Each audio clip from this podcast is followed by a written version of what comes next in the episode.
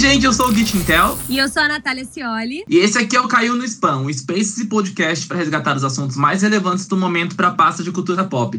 Nós estamos aqui no Twitter Spaces ao vivo toda terça às nove da noite e depois toda quinta-feira na sua plataforma de streaming favorita. E hoje não tinha como ser diferente. A gente vai falar dele, que é o momento que provou que veio para ficar, que chegou causando um super impacto, Lil Nas X a grávida do pop. a maior grávida que temos.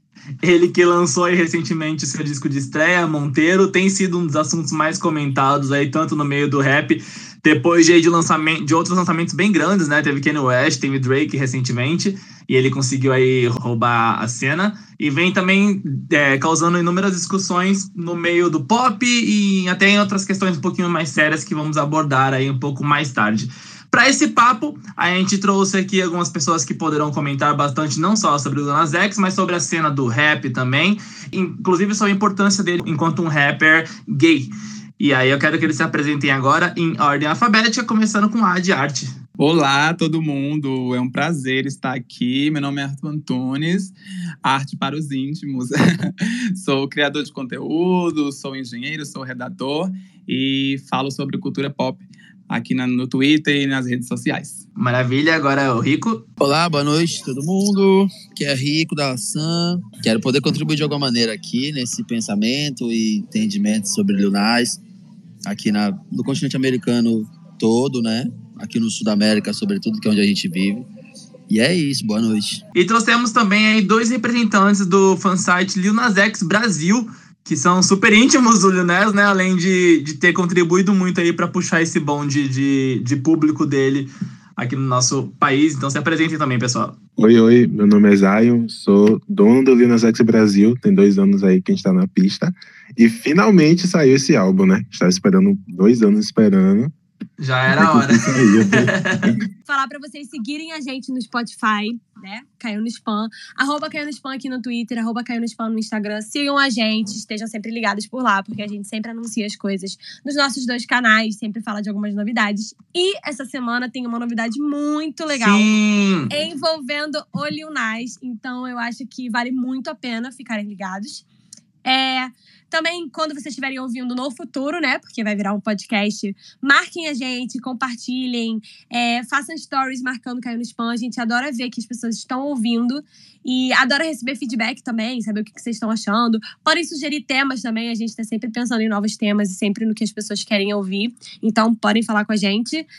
E Sigam a gente nos nossos arrobas pessoais. Arroba Gitintel, né, amigo? Exatamente. Arroba Natália Acioli, com o mesmo A que é o final de Natália, é o A de Acioli. É, eu economizo. Acho que primeiro, para começar a falar de Lil Nas, é, a gente tem que voltar um pouquinho no tempo e falar também um pouco de Old Town Road, como ele começou em 2019. E aí eu quero saber, assim, de vocês, assim, falando sério, vocês achavam que naquela época ele ia crescer ia virar o que é hoje? Vocês realmente já apostavam nele?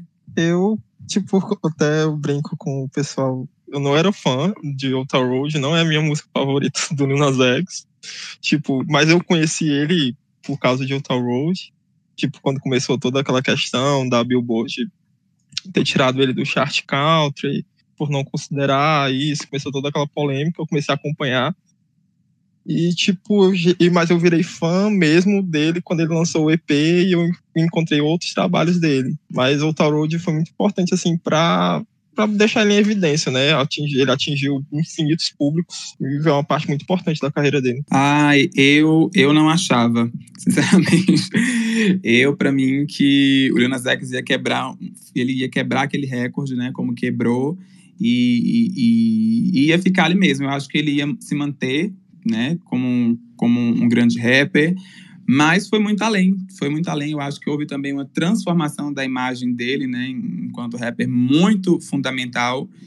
E caras, passei a amar ele cada vez mais depois é, de, de Old Town Road. É, eu acho que ninguém esperava muito, assim, que realmente ele fosse sair daquela coisa meio meme, né? É, eu tinha muita fé nele, mas eu confesso que, como o Leão falou, é, eu realmente criei essa fé depois que eu ouvi o primeiro EP dele, porque eu percebi que ele é uma pessoa que sabe flertar muito bem com vários gêneros musicais. E ele também é uma pessoa muito. que entende muito da cultura da internet. Então eu pensei, cara, se ele souber usar isso, tipo, flertar com tantos gêneros e falar com as pessoas direito, ele vai se manter aí por muito tempo. E o que aconteceu é que ele soube usar. Então, ele sabe muito bem o tipo de som que as pessoas querem ouvir. Ele sabe que quebrar as barreiras e misturar tudo e, e fazer pop sendo um pouco de qualquer coisa, de todas as coisas, e falar com as pessoas, né? Então, quando eu vi que ele sabia fazer isso muito além de Old Town Road, eu falei, cara, ele, ele vai provar para as pessoas que quem dúvida dele tá errado, porque ele vai conseguir. Eu acho que um negócio, um negócio legal do, desse, desse começo de carreira dele, principalmente, é meio que aquela admiração que a gente tem pelo, pelo, pelo Homem-Aranha, sabe? Como esse herói que é, que é gente da gente. Então, acho que desde o começo, tipo, até pela forma como ele comemorava cada conquista, tinha muito essa impressão de ser, tipo, uma pessoa muito comum que estava ascendendo em tempo real, né? Tipo, a gente acompanhou cada uma dessas conquistas, o, a tentativa de boicote das paradas em não querer classificar ele como como country, e aí, tipo, a música subindo cada vez mais, aí o remix com, com Billy Ray, o, todo o fator viral, e, e quanto, quanto, mais, quanto mais, mais alto ele ia alcançando, mais ele ia comemorando sobre isso, e a gente acompanhando tudo isso muito de perto, então acho que isso cria uma conexão, de certa forma, por, por ter essa, esse sentimento de ser uma uma pessoa que até pouco tempo era uma pessoa comum, tipo, ele fala muito sobre isso, que ele tava lá, tipo, de favor no quarto da irmã dele, e aí, de repente, ele estourou pro mundo, né? Total, e é muito engraçado isso, porque eu lembro de como ele se zoava com os remixes, né? Ele ia lançando um remix atrás do outro, e ele sabia que a internet estava zoando ele. E ele soube muito bem se zoar e, e, aproveitar disso e ser realmente muito normal. Tipo, eu sei que vocês zoam, eu também zoaria na situação de vocês, então eu vou rir disso. E foi assim que ele foi crescendo, né? Sabendo rir das brincadeiras que ele mesmo fazia e sabendo não se levar tão a sério, embora ele leve muito a arte dele a sério. Eu, no, no Uptown Road, eu, eu achei já interessante, porque tem um cruzamento assim, né, musical, estético, com uma coisa que até então não estava sendo mexida, né, que é essa, essa memória do, do que seria esse, esse cowboy, essa coisa, no sentido racializado, porque nos Estados Unidos isso está sempre muito embranquecido e nunca racializado, né, o homem negro, vaqueiro, cowboy, etc. Agora, quando vem a questão, né, é, homossexual e tarará, isso faz um, faz um código outro e um conjunto de códigos todos se juntarem e o efeito geracional dele, internet, hoje, faz com que, tipo, Lil consiga, nesse momento, é, atualizar trazer e mostrar para uma outra geração códigos que são desde os anos 40. No Lil Nas tem Little Richard, no Lil Nas tem Rick James, no Lil Nas tem uma série de coisas incríveis e mágicas e que ele consegue sintetizar com nesse momento com as demandas e as, e as necessidades desse momento, de discutir, de ser prático e de ser pop desse momento. Acho que é isso que mais me, me enche assim, de orgulho e de e que toma minha atenção. Quando foi para vocês que vocês sentiram que ele veio para ficar? Foi tipo Old Town Road mesmo? Foi com EP? Ou foi tipo mais por agora, perto do Monteiro? Ah, ah, no meu ponto de vista, foi com o clipe de Monteiro. Call Me By Your Name. Foi, eu acho que já era algo muito esperado, né, pela, pela, pelas prévias que a gente tinha, mas todo o desenrolar que se deu após o lançamento da música, né, todas as polêmicas e, e toda a forma como ele resistiu aos ataques conservadores me fez ver uh, o, o Lil Nas X de uma maneira diferente. Então, para mim, foi nesse ponto. Para mim, foi quando eu ouvi Closer é, e todo mundo, por favor, vai ouvir essa música. É uma música muito subestimada do Nas X. Tipo, ela merece muito mais reconhecimento. Eu acho que é a música favorita, assim, dos fãs mais íntimos, assim. Tipo, é uma música que foi a música que ele usou pra sair do armário, né, pra se assumir. Foi uma música que fala sobre é, sair pro mundo e viver sua verdade. A música foi, quando eu escutei aquela música, eu, sabe, eu, tipo, tirei a imagem do cara de meme, né, tipo, do meme e comecei a ver realmente uma, a pessoa Lil Nas X, tipo, e foi ali que eu, eu me apaixonei por ele como artista. Eu acho que ele soube muito bem reverter essa situação e as pessoas agora realmente conseguiram acompanhar ele como um artista mesmo, não como só o cara do meme, né? E isso é muito legal. Muita gente achava que ele ia virar One Hit Wonder e é muito difícil você reproduzir sucesso, mas ele entendeu que não dava para reproduzir, que dava para se manter, mas não necessariamente ele precisa fazer o mesmo sucesso, sabe? Isso é muito legal. É, acho que eu nunca, eu nunca vi ele como meme, na real, assim. Acho que eu sempre olhei e achei, tipo, para onde isso vai dar, qual é a intenção disso, o que esse produto se pretende no mercado. Agora, quando eu vejo ele cruzar códigos muito, muito que tem efeito no mundo e tem efeito, sobretudo, no continente americano inteiro, como é, é, cruzar cruzar de alguma maneira o, o, o statement cristão e, e, romper com isso de alguma maneira, né? Enfim, todas as coisas que estão ali de códigos dentro do, do Call Me By Your Name, eu falei, poxa, isso daqui é, isso aqui é importante, sobretudo historicamente importante, quanto música é uma música muito que faz sentido ao tempo, interessante, é prático.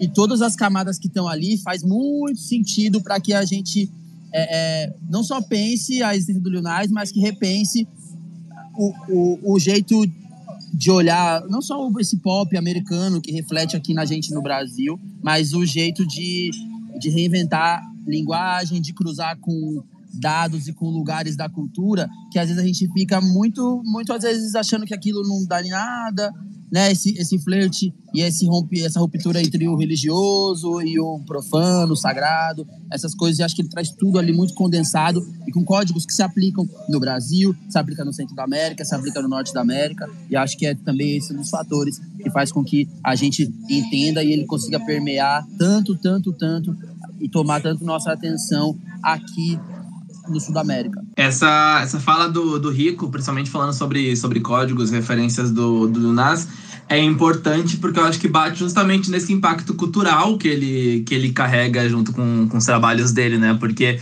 a gente pensando, pensando principalmente no, no cenário americano também, que é da onde, da onde parte boa, boa parte do que, ele, do que ele provoca, ele já veio, tipo, mexeu com o lance do country, mexeu com o lance da religião. Nesses últimos trabalhos veio também a questão do. Veio também brincando com isso do, do cenário do esporte, do, do, do, do futebol e tudo mais.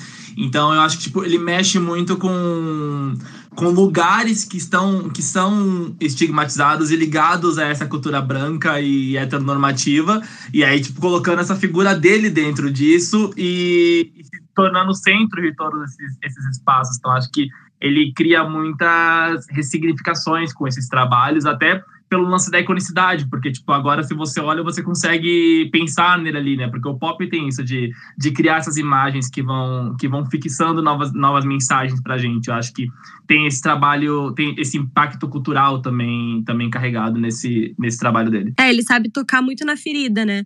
E o bom é que ele sabe tocar e ele sabe responder quando ele toca. Então as pessoas vão encher o saco dele. Ele falou, ele foi pro inferno, e aí foram lá os conservadores encher o saco dele. Ele foi para fez um banheirão e os conservadores foram lá de novo encher o saco dele. E ele sabe muito bem lidar com isso, assim. E ele é muito corajoso por isso, porque ele tá fazendo algo que é difícil pra caralho. E ele tá recebendo a porrada basicamente sozinho, mas ele tira com de letra, assim, com muito bom humor. O que eu o que eu gosto é que quanto mais criticam, mais provocador ele vem no trabalho seguinte, né? Então, achou ruim. achou ruim o achou ruim o polidense com capeta, ele vai lá e faz o, o banheirão. Então, tipo, ele Sim. tá muito tranquilo, ele parece muito tranquilo, né? Enquanto ele, ele cria todas as provocações, a galera tá lá, tipo, surtando, e ele tá de boaça, tipo, só indo mais longe. Tipo, parece que isso motiva ele a ir além. Isso é muito bom para um artista pop. O que me também consigo é, enxergar aqui no, no que eu tenho assistido e pensado sobre o Nas é porque ele consegue deslocar discussões que são super complexas, como, enfim, afeto de, de homens negros, só que ele leva isso para um outro lugar super espioso também, que é o sistema carcerário, que ele se replica e se constrói, se dá muito parecido em toda a América, né? Vamos pensar aí que a, as maiores massas carcerárias e, e total e, e de maioria homens negros é, aqui no Brasil, é, nos Estados Unidos, e ele consegue trazer esses códigos que são super complexos de lugares super marginalizados e trazer para dentro do pop. E acho que Isso também é um outro dado muito, muito relevante sobre a, o Lil Nas quanto obra, antes mesmo de números ou do pop ou etc. Porque ele consegue transpor coisas que são muito, muito, talvez estavam muito complexas e complicadas e, e, e complexificadas para se trazer para o pop e ele consegue trazer e ainda que seja percebido ou não, isso está hoje documentado na obra do Nas de alguma maneira. Isso também é uma coisa muito que me atenta, porque a cada momento eu vejo que existe uma pesquisa, uma pesquisa baita contemporânea e legítima sobre a que serve e o que pode se pensar e esperar sobre a existência de um Lil Nas no mercado, na, na arte, na, enfim, no pensamento político e, no, na história atual do Sul da América. E, tipo, você falou aí do, da questão carcerária, e é muito importante ver como todos os clipes dele, a, as coisas que ele faz, geralmente você, ao primeiro olhar, parece que lá é só chamar atenção, é só um meme, é só para ser engraçado, mas todo o trabalho dele sempre tem uma coisa por trás, tipo, uma questão social, ele tipo, ele arrecadou fundo para um programa lá de para libertar é, jovens negros ou pessoas negras com crimes leves que ainda estão lá aguardando o julgamento, estão lá presos aguardando fiança. E é, tipo, agora no último no álbum, cada faixa do álbum que você pode fazer doação para uma instituição que apoia diversas causas LGBTQIA+. Tipo, tudo você, por trás do que ele está fazendo, tem, tem aquela estampa lá da música e tal, e do, da brincadeira, da provocação, mas por trás tem toda a questão de social, que ele está querendo arrecadar fundos e agir em cima daquilo também. Sim, isso é muito legal. Ele fez, é o Monteiro Baby Registry, né? que é o registro de nascimento da criança, e aí ele deixou que as pessoas doassem para cada faixa. Eu gostei muito que ele, ele focou em organizações transinclusivas e é muito foda, porque toda vez que ele faz alguma coisa, é, ele sempre tenta realmente se atentar aos grupos marginalizados. Então, assim, todo o lucro de Industry Baby, do clipe pelo menos, eu sei que foi para essa causa do, dos negros que cometeram pequenos delitos. Então, isso é, isso é muito incrível, porque mostra que ele realmente tem um comprometimento de, com a arte dele. Ele é engraçado, ele é divertido e tal, mas ele também tá falando de coisa séria e ele também quer fazer mais do que só falar, ele quer agir, né? É essa importância que vai muito além do hit, né? E a galera acaba que assume, acho que de novo, até por esse esse tom engraçado que muita coisa é levada, acaba que assume tudo como só para chamar atenção, tipo, você quer causar polêmica, quer virar manchete.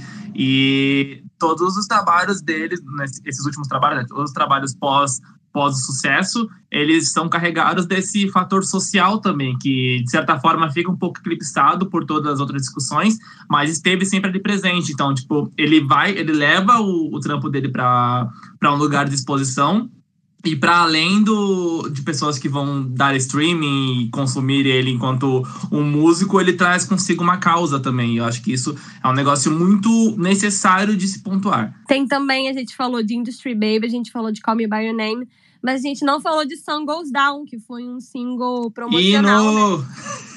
que também traz muito isso, né? Da questão dele, dele tocar em, em coisas muito sérias e muito importantes de uma forma pesada na letra, mas leve na sonoridade e de forma muito muito humana, né? Muito relacionável. A arte tá com a mão levantada. Fala! Não, é justamente isso que eu, que eu queria pontuar também.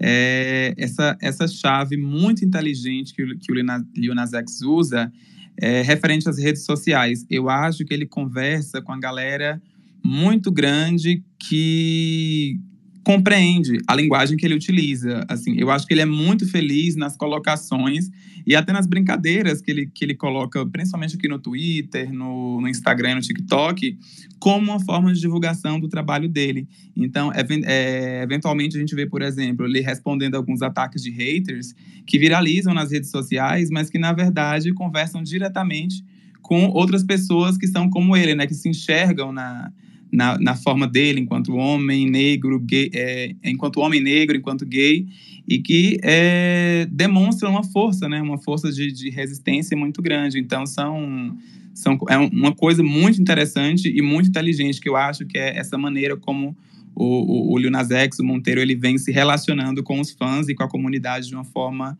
geral, né? É uma, uma, uma dinâmica contemporânea que eu acho que muitos deveriam começar a seguir. Sim, ele sabe falar muito bem com o público dele. E eu gosto, assim, que Sun Goes Down é um clipe muito lindo, mas apesar de, tipo, ser até mais contido que os outros, também é uma super produção. Assim, se você olhar as coisas dele, ele sabe que a gente quer super produções. Ele sabe como uma pessoa que veio do Twitter e uma pessoa que gostava de acompanhar divas pop, ele sabe que a gente quer ver CGI, a gente quer ver looks, a gente quer ver coreografia. Então ele entrega tudo isso junto. Isso é muito legal também. Então esse clipe tem um pouco menos, porque ele realmente é mais é, intimista. Mas se você olhar em Call Me By Your Name, é uma surra de CGI. Se você olhar em Industry Baby, é muita coreografia.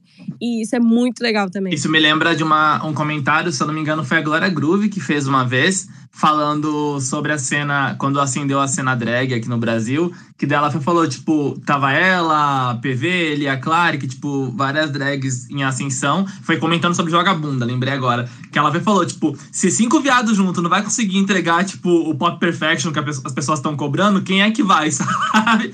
E pra mim, a, a posição dele Sim. nesse sentido é muito isso, tipo, ele consumia e, e vivenciava muito desse universo da, da música pop, né? Tipo, ele é um rapper, mas ele também, tipo, passeava muito por esses, por esses cenários, até por ser fã de Nicki Minaj, por exemplo, que é outra artista que conversava muito bem entre esses dois mundos, por assim dizer. Então, ele sabia, ele sabia bem qual que era essa demanda, porque até pouco tempo, até pouco tempo atrás, era ele quem tava lá no Twitter xingando e pedindo essas coisas também xingando e pedindo essas coisas também. E só pontuando aqui que é, ele falou recentemente que o clipe de São Gosdal é o que ele menos gosta, porque não tem muita coisa acontecendo, não tem muito CGI, e ele gosta de coisas bem produzidas. Sim, eu me surpreendi com isso. Eu achei que seria um clipe que ele teria, tipo, muito mais alto, assim, num top dele, por ser mais emotivo. Mas ele falou que não, que ele gosta de, de coisas, assim, super eventos, né? Que ele gosta de muita coisa acontecendo nos clipes dele.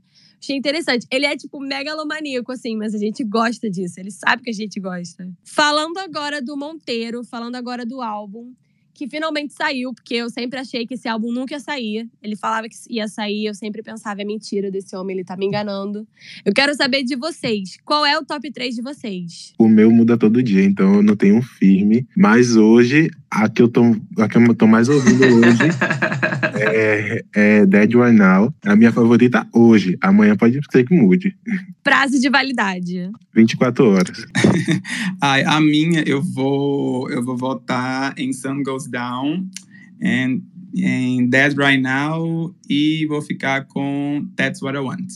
Mas assim, pode mudar. Volta e meia, That's What I Want cai, Industry, Industry Baby sobe, né? Scope sobe também, mas ainda estou um pouco indeciso. A minha é Tales of Dominica, que Soult, melhor música, tipo, não paro de escutar. That's What I Want também. E eu acho que eu botaria é, Dead Right Now pra completar o top 3. Nath, fala só primeiro. Cara, eu faço a pergunta e eu não sei responder. Cara, eu tô muito apegada em Dead Right Now recentemente também, por causa da letra. Eu acho a letra muito, muito sincera e muito emotiva, e eu gosto muito dessa parte do disco. É, eu amo Industry Baby, então eu acho que não posso tirar do meu top. Mesmo sendo single, é muito básico botar um single no top, mas eu gosto muito de Industry Baby. E eu acho que seria uh, Tales of Dominica também, provavelmente. Bom, ninguém falou Scoop Dollar Sign Slime, comprovando uma teoria que vocês vão entender no futuro. Não! É, mas. eu amo Scoop, peraí. Parou. Ama, mas não tá no top 3. Mas vamos lá, então. Meu top 3, eu acho que neste exato momento é Industry Baby. É, Thanks Ken West pela produção dessa música. Acho que essa música é grandiosa em todos os sentidos. That's What I Want, eu gosto muito desse flirt dele com esse, esse pop rock. É, acho que essa música é uma que ela grita para ser cantada num, num festival. Tem, tem, é, tem muito cara de hit, não um hit óbvio, acho que isso é o que engrandece muito ela. E o terceiro lugar, eu acho que eu fico entre Lost in the Citadel e Tales of Dominica. Como Tales of Dominica já foi citado, eu vou de Lost in the Citadel também. Cara, é muito difícil, porque toda hora eu fico mudando também. Esse álbum tá bem looping pra mim. Eu claramente entreguei o melhor top 3. Não, você por favor me respeite. Mas eu tô, eu tô assim, bem como o pessoal do Lil Nas X falou, Lil Nas X Brasil falou, eu tô assim bem bem mudando todo dia, porque esse álbum tá tipo, eu tô 100% só nesse álbum. Então toda hora muda uma coisa para mim, mas agora eu tô na fase mais introspectiva do álbum, mas quem sabe amanhã vai ser escuro, que é meu top 4. Ai, gente. Favor, Gente, também estou na fase introspectiva. Porque, assim, Dead Right Now é muito boa. Gente, eu fico passado em como, assim, essa música é fantástica. Eu acho que é uma das melhores músicas, assim, da, da carreira do Monteiro por conta da- da- do lirismo, né? Da, de- de- do- sobre que a música, a música fala. Tipo, a gente tem um- um- uma, um alerta bem confessional ali, né? Tipo, pessoas as pessoas que eram falsas com ele, que não davam moral é, antes do sucesso, que depois que ele ficou famoso é, passaram a enxergar com os outros olhos. Então, assim, pra mim, Dead Right Now, um, um moral e um total. Espero que se torne single em algum momento. E eu acho que uma coisa muito interessante do álbum também é esse tom confessional, que eu acho que a gente não esperava muito pelas primeiras coisas que ele lançou. Pessoal do Lil Nas X Brasil, vocês esperavam que o Monteiro ia ter uma vibe mais intimista, assim, que ia trazer tanto do passado dele, tantas confissões? Então, eu já imaginava que ia ser assim, porque ele sempre falava que ia ser algo bem pessoal. Mas com as escolhas dos singles, eu não achei que ia vir umas músicas tão lentas assim, sabe? Mas com a vibe mais pesada. Eu achei que ia ser algo mais divertido, só que com as letras falando sobre a vida dele. Tipo Call Me By Your Name, sabe? Industry Baby também fala muito sobre as ambições dele e tal, mas, tipo, geralmente é bem mais animado e tal. Eu achava que todos iam ter essa pegada. Aí quando você chega lá, você tá lá chorando no quarto, escutando. Eu! Cara, é doido porque eu, eu cheguei a, a comentar isso com a Nath também, que esse disco, o universo Monteiro em si, ele tem uma, uma, uma coisa meio armadilha ali, né? Porque você, quem vai tomado pelos hits, vai esperando um, tom muito diferente, porque apesar de já ter essa linguagem e essas narrativas bem pessoais na- nas outras músicas, é numa pegada muito mais leve, muito mais mastigada, tipo, é pra ser pop. E aí, quando você tá ouvindo o disco, de repente você se pega escutando uns negócios muito mais íntimos, muito mais pessoais e até, tipo, ativa certos gatilhos ali. Então, eu acho que ele, ele uma, um- uma vez que você se aprofunda nesse universo do, do álbum e do- da história que ele tá contando, é muito difícil você não se apegar a essa parte introspectiva, porque eu acho que é onde ele mostra um lado ali muito mais honesto do que essa capa que vem, que vem dos singles, dos clipes, dessa, dessa parte mais famosa dele. Eu acho que a gente, a gente tem tanta essa imagem dele ser muito divertido e tal, que a gente não esperava tanto que ele fosse ir para um lado mais até sombrio, né? Tipo, do passado dele. E isso é muito Sim. legal. É, ele fala até, tipo, no álbum, ah, será que eu sou estúpido por rir das coisas que me fazem mal?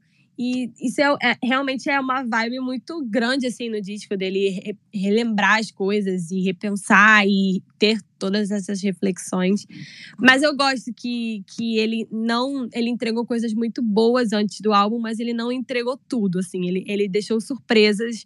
E o álbum é uma, é uma surpresa muito grande pelo tema, assim.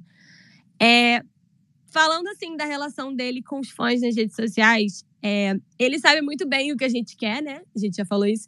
Mas eu queria muito saber do pessoal do Lil Nas X Brasil como é que é a relação com ele, porque assim, ele é bem íntimo de vocês. Já deu até dinheiro, pelo que eu tô sabendo. É a mesma coisa que a gente mostra aqui, a gente brinca na timeline. É a mesma coisa na DM também. Às vezes ele manda mensagem, às vezes eu mando. E é a mesma coisa, ele é brincalhão assim mesmo. Às vezes a gente leva uns puxão, uns puxão de orelha porque a gente posta umas coisas antes da hora. Mas, resumo, é bem divertido mesmo, como é na timeline. E como foi assim? Foi muito natural pra ele, tipo, fazer esse relacionamento com vocês? Ele só chegou e falou: e aí, galera, tudo bom? amo vocês, vamos conversar. Até pra chegar no ponto dele falar, tipo, cadê? Me, dá, me passa seu Pix aí pra eu te dar um dinheiro de aniversário. Tipo, como foi assim? Foi do nada, tipo, de boa? Então, é, eu criei essa página lá quando tava tendo o Via Mês de 2019, que ele fez a performance de Panini. Aí eu vim no Twitter procurar alguma, alguma fonte de informações sobre ele e não tinha nenhuma. Aí eu resolvi fazer.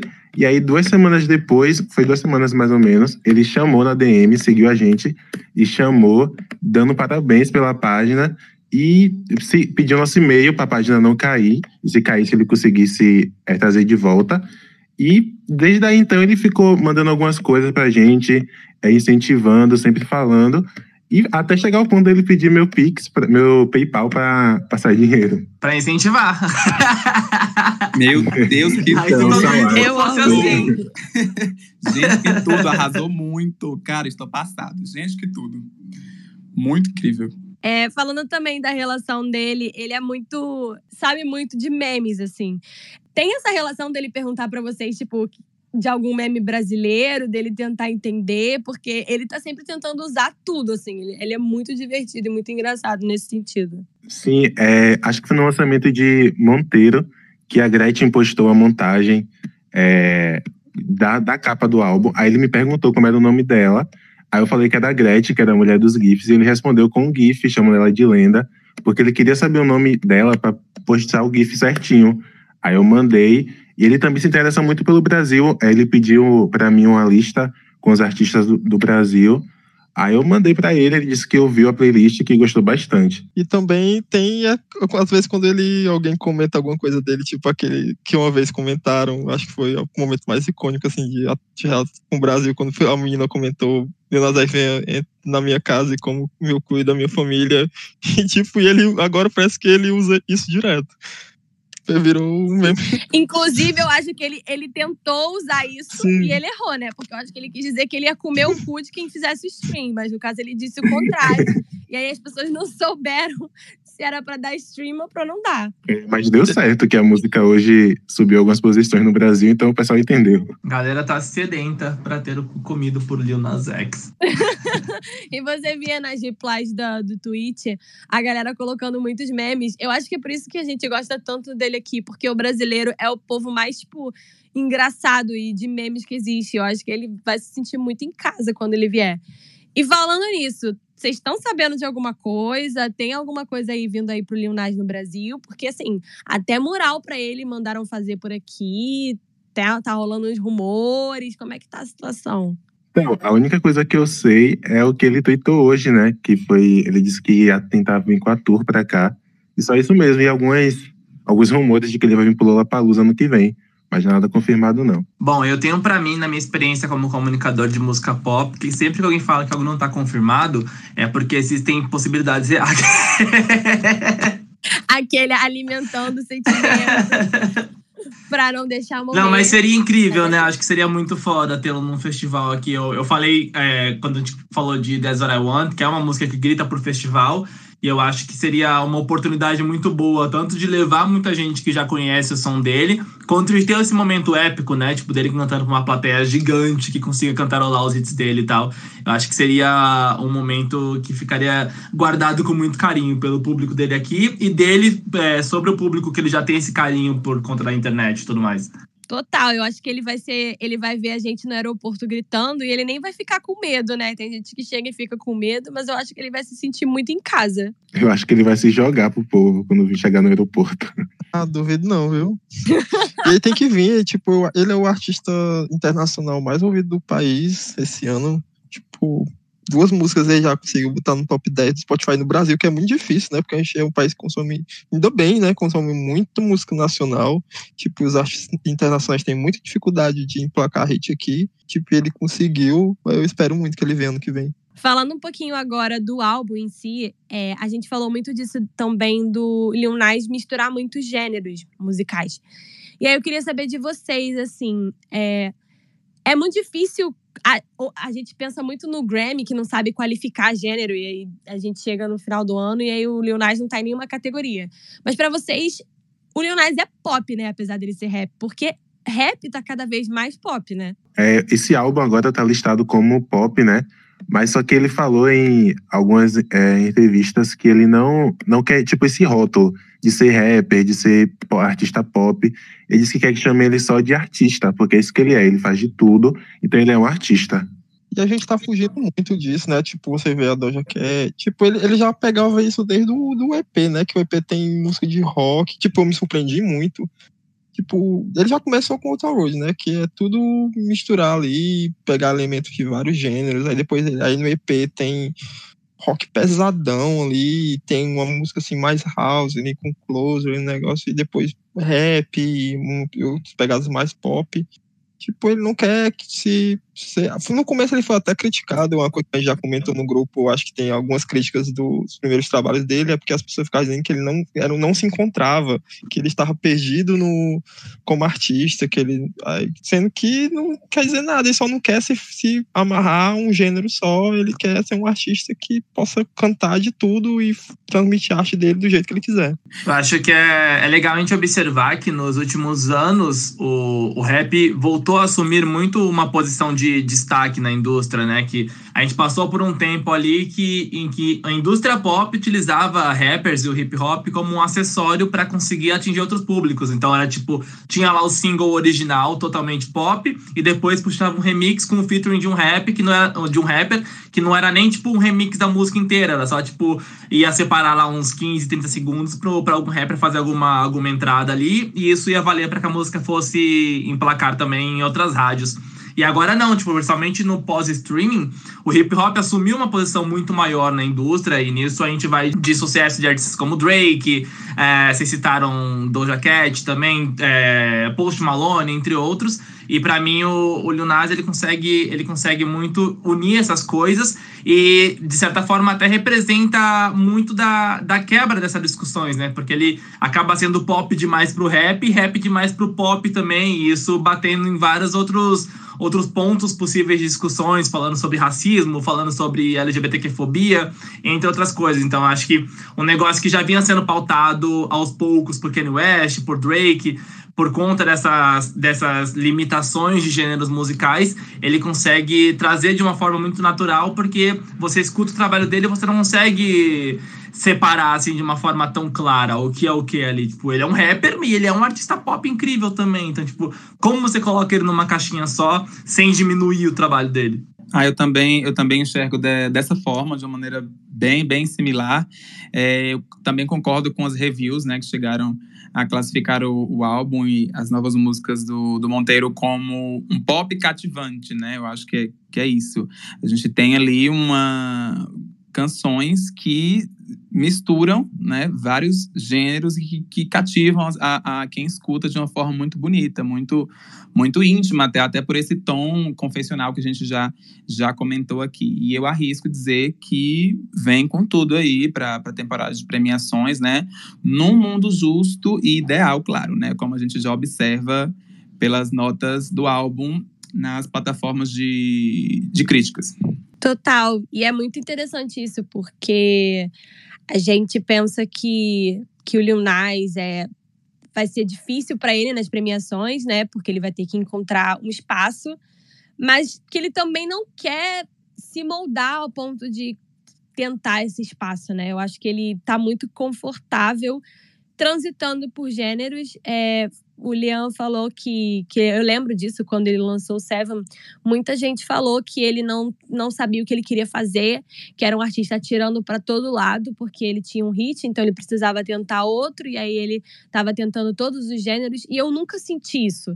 Eu sempre senti, assim como eu sinto nesse álbum, que ele usa toda oportunidade que ele tem como se fosse a última oportunidade que ele fosse ter para lançar alguma coisa. Então, se eu fosse lançar uma única, um único álbum na minha vida, o que, que eu vou fazer? Cara, eu vou fazer tudo que é referência para mim, porque tudo isso é referência, tudo isso é o que eu cresci ouvindo. Então, eu sinto que ele é muito, ele é muito um produto dessa geração e é por isso que ele sabe falar com as pessoas, é por isso que ele sabe misturar gêneros porque ele, ele, ele tá aproveitando o momento e se descobrindo como artista, e não tem mal nenhum nisso também, você misturar coisas você descobrir para que caminho você quer seguir. E eu acho que o álbum também abre muitas oportunidades, assim. O Leon falou também da parte rock. Para mim foi uma surpresa e eu amei. E aí eu queria saber de vocês, assim, se tem algum gênero musical que vocês queriam ver, vê-lo explorar um pouco mais, que vocês sentiram que ele explorou um pouquinho nesse álbum, mas vocês querem ver mais pra frente, porque eu acho que o álbum abre muito essa perspectiva, assim. Pessoal, Lil Nas X, vocês têm algum gênero que vocês querem ver o Lil Nas explorando mais pra frente? Eu me apeguei muito a essa parte mais triste do álbum, essa parte mais introspectiva. Eu acho que seria muito massa vê-lo mais envolvido nesse, nessa linha do, do, do sad rap, do, do emo rap. Eu acho que ele, ele funcionou bem entregando essa tristeza, da mesma forma que ele funciona bem entregando os redizões mais divertidos e dançantes.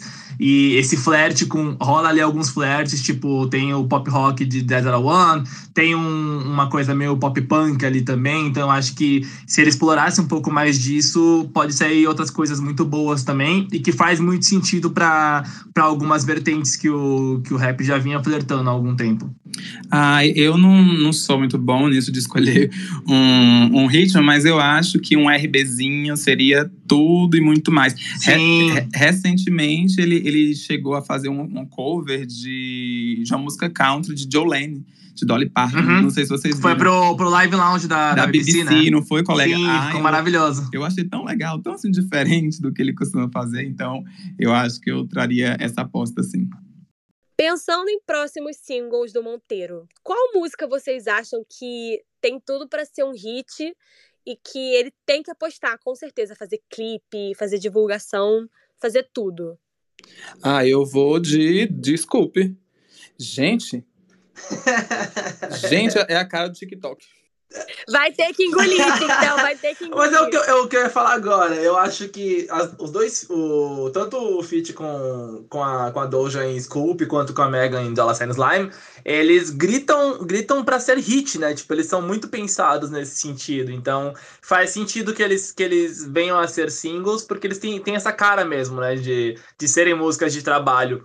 Acredito até que dá para ele brincar um pouco de arriscar umas coisas menos óbvias, e aí, tipo, no primeiro momento em que achar que, que, que deu um ruim pro, pro hype do álbum, né? Já, tipo, para tentar manter isso no, isso no alto, ele pode soltar qualquer uma dessas que são singles seguros, assim, para se manter bem. Eu também aposto em Scoop também, porque o clipe vai ser muito bom, velho. Imagina aí um clipe dele com a Doja Cat. Apesar de eu não gostar tanto da música, não ser a minha favorita, mas acho que o clipe vai melhorar ela. E é, é isso. sobre isso. Minha aposta... mas ele já prometeu, aposta... né, que vai ser single. Minha aposta de single é essa. É, ele falou hoje que ia, faz... que ia tentar fazer o clipe. Gente, ó, eu recebi uma, uma intervenção aqui de vindo de outro universo. O Anderson Vieira, ele tá gritando aqui por Lost in the Citadel pra ser single também. Ele quer que eu panflete essa música, então está aqui minha panfletagem pro hino. Amo. Aceito, panfletagem super aceita. Cara, sabia que eu ia gostar de repente se ele, tipo, depois de lançar vários singles, ele fechasse com um clipe com, pra Am I Dreaming, da My, com a Miley? Tipo, é uma música que fecha muito bem o álbum. De repente, para fechar era, seria muito bonito. Assim, não acho que tem cara de hit, mas é uma música tão linda que de repente, sei lá, né? Os TikTokers são doidos. Então, de repente, eles descobrem a música e resolvem fazer vídeos emocionantes com ela. Eu fecho. Eu gostei. Mas nesse momento eu sou muito Scoop. Fala, amigo. eu gostei que ele falou que ele tá colecionando os featurings, né, com, com a família Cyrus, e que foi o Billy Ray já, a Miley, e agora ele tem, precisa completar. Então, muito provavelmente ele tem que ver um featuring com a, com a Noah agora também. E eu só não lembro se o, o, irmão da Miley, se ele tem o Cyrus no nome também, eu não lembro disso. Aquele irmão dela que era do Metro Station. Ah, mas aí, ele já tá no pop rock, ele tem que um vídeo com Metro Station. Seria tudo. Seria um encontro perfeito. Mas assim, nesse momento eu acho que Scoop é a maior aposta dele depois de That's What I Want. Eu acho que That's What I Want é uma aposta muito certa. Mas eu, eu iria Desculpe e Dollar Sign Slime mesmo, que é muito difícil de falar. Ó, confirmando, tem sim, Tracy Cyrus. Então tem que vir aí agora um featuring com a Noah Cyrus e com aí. Tracy Cyrus também. Falando um pouco sobre quando ele anunciou a tracklist, eu lembro que deu uma, uma certa confusão, porque muita gente começou a perguntar para ele onde estavam os outros homens negros, né, na tracklist. E ele falou que talvez os homens negros não quisessem colaborar com ele. O que foi bem triste de ouvir, mas muito real também, porque a gente sabe que, enfim, não só o hip hop, mas a indústria no geral é muito racista, muito machista e muito homofóbica. Então, nesse caso dos homens negros, muito homofóbica.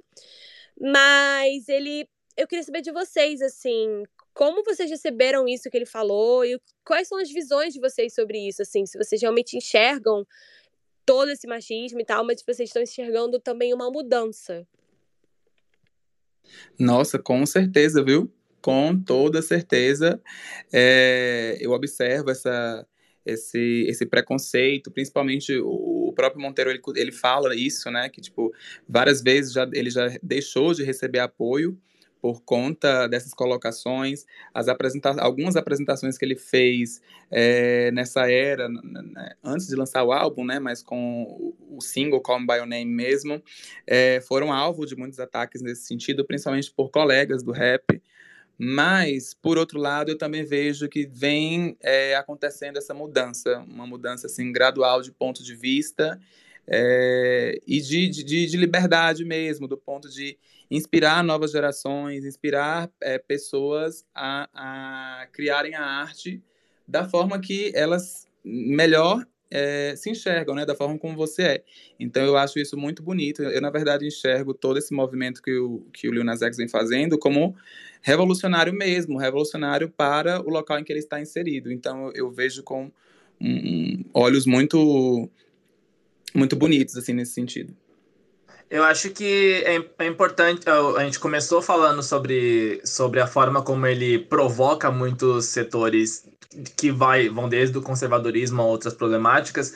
E aí nisso eu entendo de onde parte a fala dele, mas eu só não colocaria só na conta do, do rap, sabe? Tipo, acho que todo, todo gênero que for majoritariamente formado Sim, por, por homens héteros, ele, ele vai ser carregado de, de outras problemáticas assim também. Então, da mesma forma que ele tem essa rejeição, essa rejeição enquanto, enquanto um homem gay, ele teve a rejeição enquanto homem negro fazendo country, sabe? Então, tipo, ele tem ocupado esses espaços em que ele em que essa abertura não, não existe para ele. E eu acho isso importante porque é o momento em que ele cria essa abertura e consegue abrir as portas para outras pessoas também. Então, tipo, o rap em si já teve é, Frank Ocean, tem Tyler The Creator, que são nomes que são bem hypados também e também são, são gays mas eles acabam conversam com um público um pouco menos menos de massa, né? São artistas menos mainstream. Eles têm, eles são criticamente aclamados, mas não não, não trouxeram esse apelo pop da forma como o Lil Nas traz. E a partir do momento que ele consegue fazer isso, ele consegue provocar ainda mais porque ele está em exposição o tempo inteiro. Então, tipo, é um trabalho e uma pessoa que você não consegue ignorar. Então, a partir do momento que você tem uma, uma relação problemática com isso, você vai se incomodar ainda mais, porque você, tipo, é, ele se tornou alguém importante, alguém que não dá mais para passar batido, sabe? Então, com, ao passar do tempo, quanto maior ele for, mais ele vai incomodar essas camadas, e que bom que ele vai incomodar, porque é aí que as pessoas conseguem se mexer. Então, tipo, ele falar sobre isso publicamente faz essas outras pessoas começarem a se ligar sobre isso e até a galera que estava cobrando esses featurings, por exemplo, entendeu o porquê que isso não acontece, porque essas, essas conexões não estão acontecendo e conseguiu olhar mais ao redor e, e compreender essas problemáticas que são que são que carregam todos esses discursos, sabe? Sim, eu gostei muito que quando ele falou isso, o Kid Cudi é, foi falar, falou do hip hop, né? Porque é o que ele conhece também, é, uhum. é a uhum. área dele, então também não dá para falar da indústria toda. Mas ele falou que existe uma, uma nuvem homofóbica no hip hop e que o Lil Nas está quebrando isso, ele vai mudar tudo isso, e que ele falou assim, cara, eu quero colaborar com você, assim, se você me chamar, eu vou, e se você quiser fazer um clipe bem sexy, eu vou fazer com você. E é isso. Kid o que é a cara do Kid Cudi, a cara do Kid Cudi. Isso é, é um, um featuring que eu ia amar, pra mim ia ser tudo. E é engraçado porque, tipo, ele fala isso e você consegue realmente perceber uma, uma honestidade, sabe? Tipo, na, nessa fala. Não é um rolê de estar tá forçando a barra pra tentar, tipo, se colocar como diferente dos outros caras. Você percebe que isso parte de um lugar muito honesto. E é foda. Eu quero, quero que venha featuring com Kid Cudi, quero que venha featuring com, com o Tyler, que eles chegaram a se encontrar até. E o Tyler parecia encantado em ver aquela figura do Lil também.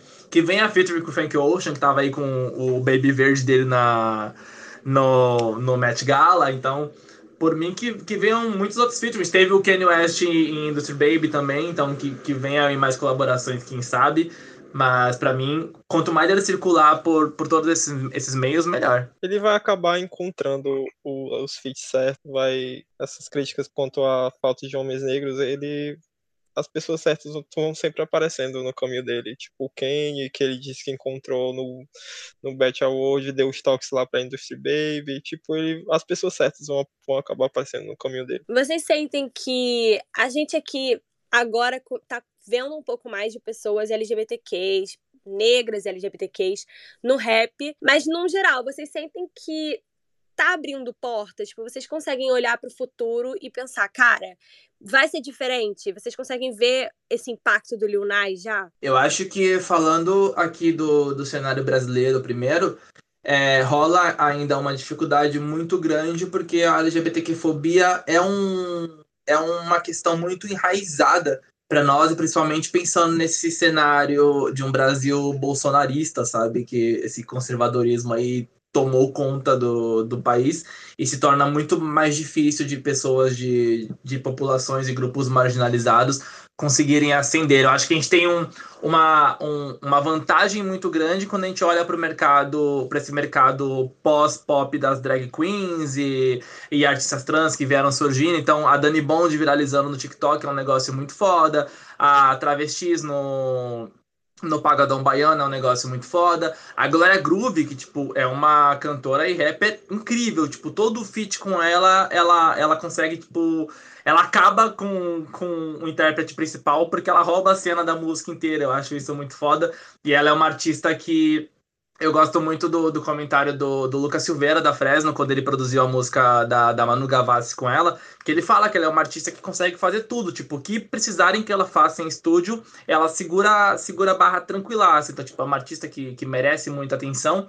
E o, o próprio Rico, ele, ele abriu muitas portas nesse sentido, porque a gente vinha acompanhando já a ascensão desse cenário no, no internacional, por conta do, do Frank Ocean, e aí, quando ele traz isso para cá, ele é, é, interessante pensar nesse choque de quando, quando, ele, quando ele, ele começa a acender, a gente percebe isso de que ele é o primeiro rapper abertamente gay. Daí, é quando, vocês, quando você para pra pensar que, tipo, não, não aconteceu antes, tipo, em tanto tempo de música, em tanto tempo de indústria, em tanto tempo de rap no Brasil, a gente já teve muitos artistas grandes, mas não tinha ainda passado, tido esse espaço de destaque para um que fosse LGBTQ. E aí, a gente percebe as dificuldades ainda quando a gente pensa nesse processo dele ter sido um artista que acendeu muito rápido e que lidou com muita rejeição também, lidou com, com muitas problemáticas que afetaram essa, essa ascensão dele, até ele ter passado por esse momento de se reencontrar artisticamente.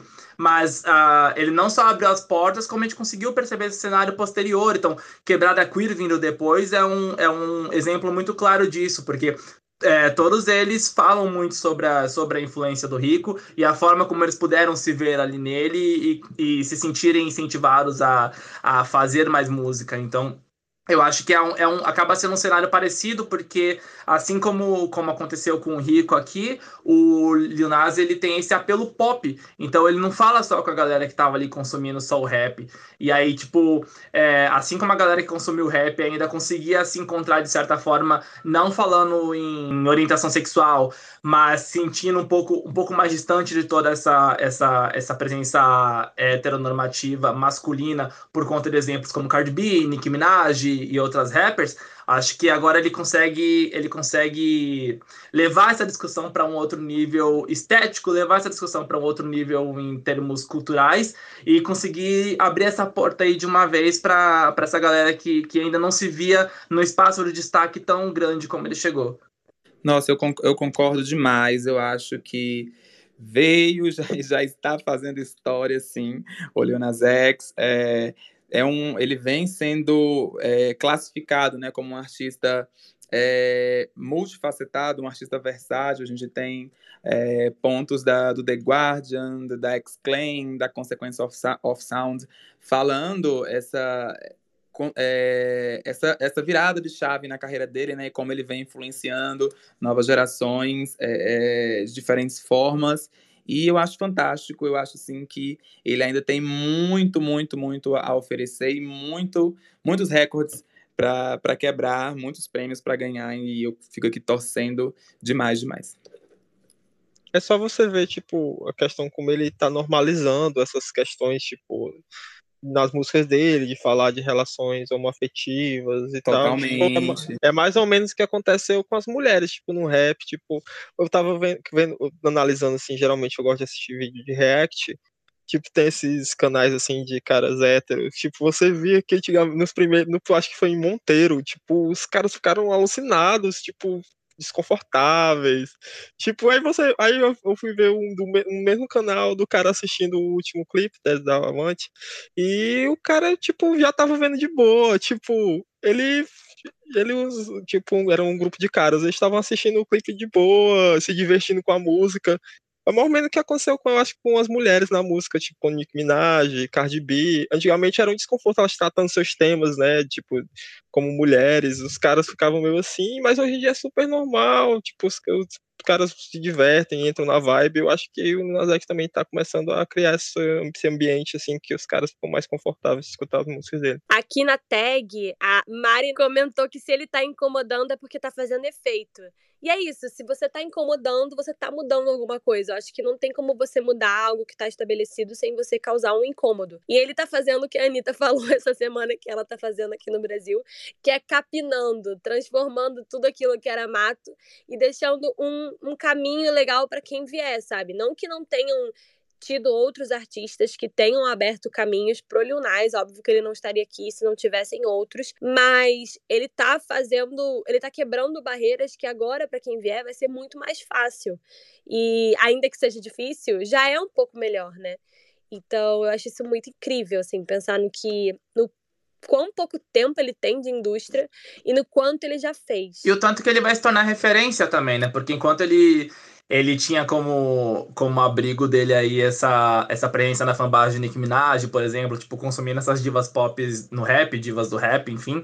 Ele agora se torna essa referência para as próximas gerações também, né? Tipo, a galera não vai precisar, porque conseguem se ver na posição dele ali, né? Entender que tem um homem negro gay sendo um dos maiores artistas do ano, tendo um dos discos mais comentados, mais escutados do ano. Acho que isso é, é do caralho e é um negócio que, que não dá para voltar atrás, sabe? Tá feito já. Tipo, a história já está sendo feita, a gente está assistindo isso. Ah, eu acho, eu acho no fim das contas as coisas vão se desenhando cíclicas, né?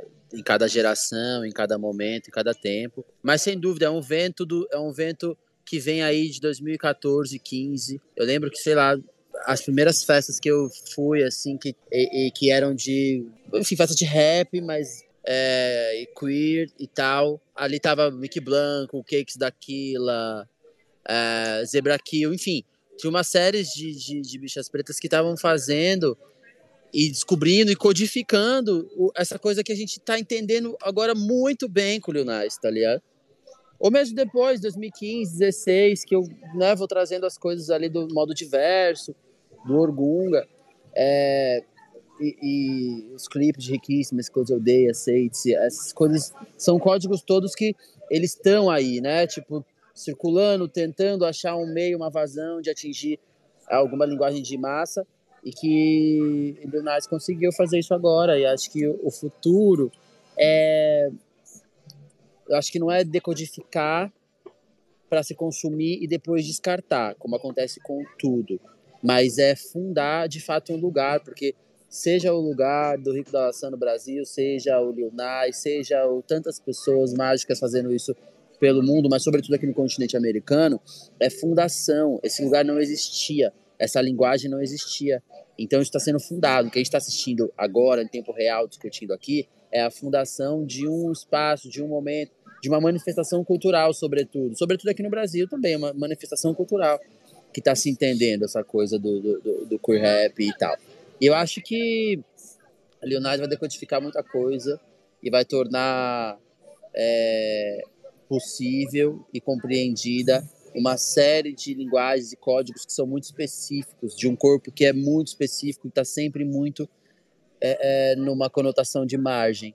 E ele consegue hoje trazer para o centro. Eu acho que basicamente seja essa a perspectiva de futuro para esse, esse caminho, esse segmento, e que inevitavelmente vai respingar na vida de um montão de gente, de artistas que estão fazendo coisas, não só aqui no Brasil, mas acho que no mundo, pá.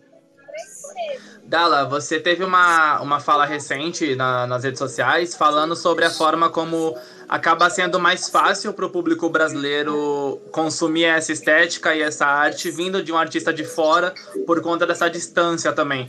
Você acredita que essa aproximação agora venha facilitar para os artistas gays e negros do rap, do pop daqui?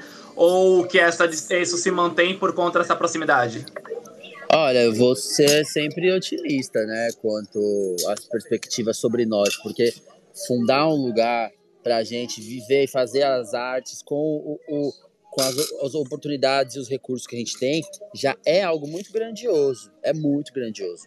Agora, você está na Praça da República, você está na Praça da Sé, está tocando Lil Nas, e as pessoas, mesmo sem saber de fato qual é a narrativa, tá ouvindo, tá consumindo, isso vai ter um impacto, um reflexo em cadeia, né, da coisa. É... Uhum.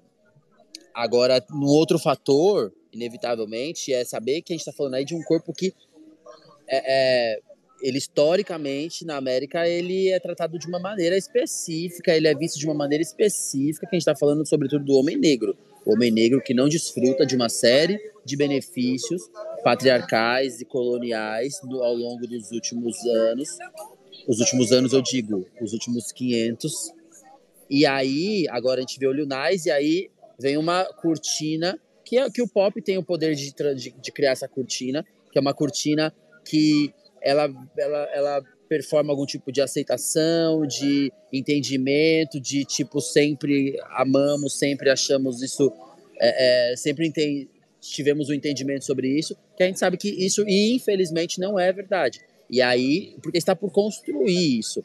Essa empatia, essa coisa toda, eles são, são reflexos de uma inserção massiva de um nome, de um produto. Se você vai num loja de shopping, tá tocando, vai na Praça da Sé, tá tocando, você abre a internet, tá tocando, você abre o YouTube, tá passando, e aí você vai, óbvio, você vai construindo um lugar de consumo, né? Isso com os artistas daqui ou, ou de qualquer outro lugar do mundo que tem esse investimento. Então, por isso que é, é, é quando eu trago um texto, uma elaboração sobre isso, eu estou falando sobretudo é, é, sobre um entendimento lúcido do que se do que se é e o que se espera e o que se sabe por experiência em corpo e em loco que essa narrativa é, é resta e, e, e desdobra para corpos como o do Lunais, ou como o meu, ou como de Irã, ou dos meninos do Quebrada Queer, ou enfim, uma infinidade de artistas incríveis.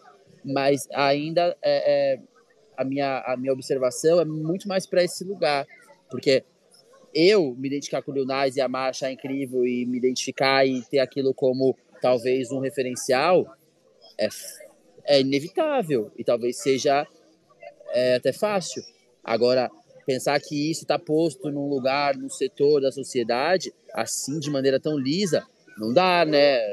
Ninguém é tão ignorante assim para achar que isso é isso e está decodificado e agora aprendemos a amar bichas pretas e, e entender suas Sim. artes, tá ligado? Porque não é. Mas eu acho que dá para dizer, é o que a gente estava falando, né? É pouco, mas é, pensando em tudo, assim, também é muito, porque ele tá, faz... ele tá meio que abrindo um caminho, assim. Você abriu, aqui no Brasil tem muita gente abrindo e continua abrindo, sabe? Então talvez já dê para dizer que ele fez história e que tá fazendo, que vai fazer muito mais. Não, isso, isso é inquestionável é inquestionável. eu vi no primeiro momento alguém apontando: ah, eu não tinha esperança. Eu nunca questionei a, a coisa de ter esperança ou não no Lil Nas, e, e acho que nem faço isso com nenhuma, nenhum som de nenhuma bicha preta que eu vejo fazendo, ou me mostra, ou aparece na internet, ou de alguma maneira alguém me mostrou que é lá do outro lado do mundo. Porque isso, para mim, inclusive, nunca está em questão.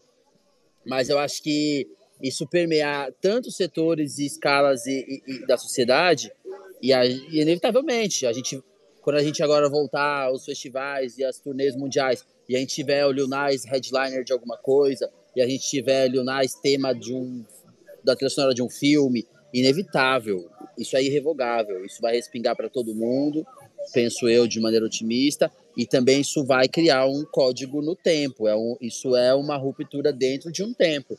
Ainda que isso retroceda em algum futuro, como é o ciclo das coisas, ainda que isso avance outra vez. Mas é, é, é irrefutável que a gente está vendo um código sendo consumido e digerido na sociedade de modelo massivo. Isso só pode ser bom para tantos corpos que não são compreendidos, estão sempre na margem de algo que está errado ou que está disfórico de alguma maneira, né? E o feat com a Miley fala sobre exatamente isso, né? Esse sentimento dele de que ele falou que sente, que daqui a um tempo ninguém vai lembrar do que ele é, do que ele fez. E não é verdade, ele já mudou muita coisa e vai continuar mudando, então a gente não vai esquecer. Ele tem muito medo disso. Ele sempre acha que, que, as, que as pessoas que ele não vai conseguir, ou ele às vezes a gente vê ele tem certa segurança. Tipo, na música lá ele fala não se ele tipo clama para que as pessoas não esqueçam dele do que ele fez. Tipo, ele tem muito medo de. Ele quer deixar um legado, ele, tem, ele teme muito que as pessoas esqueçam ele, esqueçam o que ele tá fazendo. Eu acho que ele, ele tem muito isso dele ter perseguido muito esse sonho dele, que era difícil pra caramba, e aí ele conseguiu. E também tem toda essa coisa de querer deixar algo mesmo, sabe? Esse é um tema muito recorrente do álbum, né? O que você faz quando você tem um sonho, como é você conseguir chegar lá, e depois que você chega lá, como é para você deixar uma marca, né? Mas eu acho que pensando no futuro, assim, eu acho que foi o que o Leão falou também. A forma como as pessoas estão consumindo está mudando.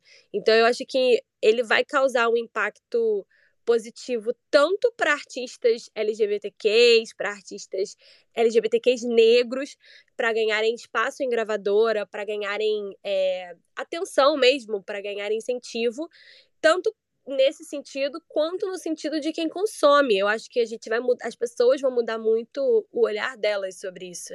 E aí eu queria perguntar para o pessoal do Lil X Brasil se vocês que acompanham ele bem desde o início, se vocês sentiam que tinha essa descredibilização dele pelo público, sabe? Se vocês sentiam que as pessoas que acompanhavam rap ou pop descredibilizavam ele mesmo, assim. Muito. É, no começo mesmo, quando, logo quando ele lançou é, o EP, tinha vários comentários de, disso, de que ele, por conta dos ritmos também que tinha, o pessoal ficava falando que ele não era rapper, que ele não ia crescer, essas coisas, e acabou que. Acabou que ele provou o contrário, né? Leão, você lembra de alguma coisa assim? É, você vê, tipo, eu, eu, eu acompanhava muito, tipo, realmente a questão de você entra nesses portais aí de. de de charts e tal, né? Tipo, as pessoas ficavam descredibilizando o trabalho dele. Quando, quando o Panini. o Panini, as pessoas ficaram descredibilizando, nunca consideraram um hit. Tipo, ela foi top 5. Tipo, tem mais quase 600 mil plays no, no Spotify, 400 mil no, no YouTube. Mas as pessoas Tipo, ah, é Only Otal Road, MC Otal Road, você via até nos portais aqui BR, tipo ali BC Chart e tal, as pessoas ficavam, ah, não, não vai passar disso. Aí vai ver o Monteiro, ele provou o contrário, né? Tipo, que ele realmente tá aí pra ficar. Então, respondendo a pergunta desse nosso episódio, já dá para dizer que o Lil Nas X veio para fazer história, né? Sem a menor dúvida. E trouxemos muitos argumentos até. história está sendo feita e vai continuar a ser feita pelas mãos do Lil Nas X e estaremos aqui para acompanhar tudo isso. Para terminar, gente, eu queria ler um pouquinho a tag. A galera surtou com o pessoal do Lil Nas X Brasil, contando como é a relação deles com o Lil Nas. O pessoal tá falando que vocês têm muita sorte, tá todo mundo querendo estar tá na situação de vocês, gente. Vocês têm que, vocês têm que fazer essa, essa essa interlocução aqui, porque todos queremos ter uma relação com o Nas. Tipo, e também falo em relação a. Eu já conversei com o pessoal de outras fanbases, né? Tipo, como eles têm inveja, né? Tipo, porque geralmente tem artista que só entra no Twitter, é, eu lancei música aí. Aí só volto quando lançar alguma coisa. Só entro na internet quando for lançar outra coisa de novo. Tipo, os fãs ficam carentes dessa relação. A gay é twitteira, né? A gay é twitteira, nem pode fazer é. só isso aí. O pessoal fica com inveja, que, tipo, a relação que o Nas X tem de dar, ficar dando um RT no, nos memes dos fãs, tipo, de ficar comentando, de ficar dando like. E para fechar, eu queria saber de uma possível vinda dele no Brasil.